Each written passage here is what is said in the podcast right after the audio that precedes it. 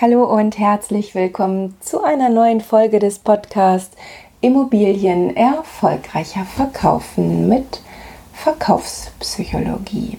Ich bin Bettina Schröder, Verkaufspsychologin. Ich arbeite und lebe in der schönsten Stadt der Welt, nämlich in Hamburg.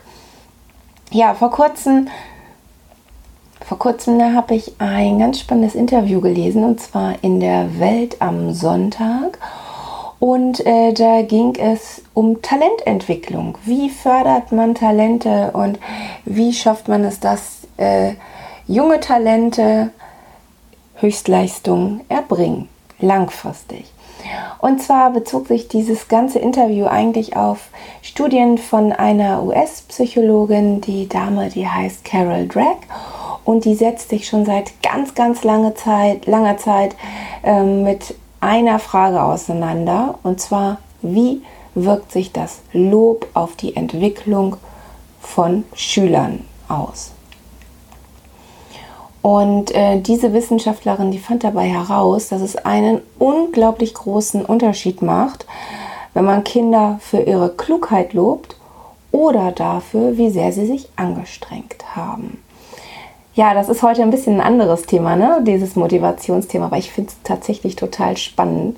So, zurück zu den Studien. In diesen Studien ähm, zu dem Thema, da wurde eben ganz deutlich, dass Kinder, die für ihre Intelligenz gelobt wurden, eher dazu tendieren, sich leichteren Aufgaben zu widmen und bei Schwierigkeiten etwas schneller aufzugeben. Die halten nicht richtig durch.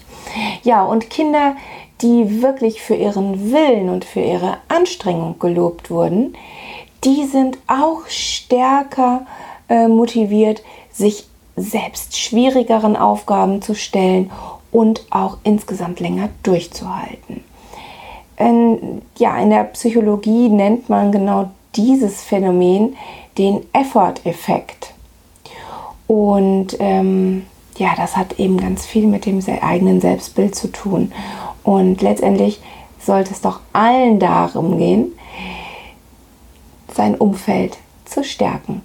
So, vielleicht hilft dir das ähm, auch dabei, wie du deine Mitarbeiter stärken kannst. Wie kannst du deine Mitarbeiter loben, dass sie ja eben auch bei schwierigeren Aufgaben durchhalten und sie erfolgreich meistern.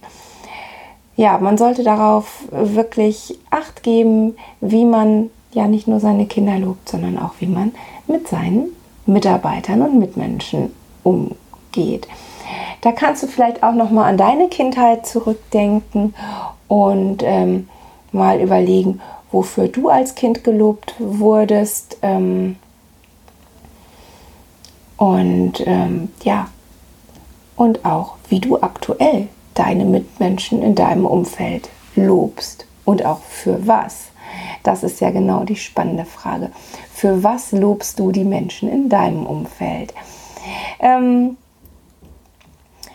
ja, das wollte ich dir doch auch gerne mitteilen und äh, vielleicht kannst du das auch mitnehmen in deinen Arbeitsalltag oder vielleicht auch in deinen Familienalltag, wenn du mit deinen Kindern sprichst. Und ähm, ja, ich hoffe, dass dir diese Folge auch gefallen hat und freue mich, wenn du mir in der nächsten Woche wieder zuhörst. Und äh, ja, wie gesagt, sage ich aber jeder Folge, wenn du Fragen hast, Anregungen hast oder auch eine Beratung wünscht äh, für dein Unternehmen oder für dich persönlich auch, dann zöger nicht und melde dich bei mir.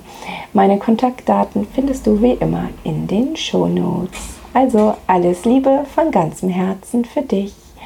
Bis dahin, deine Bettina Schröder.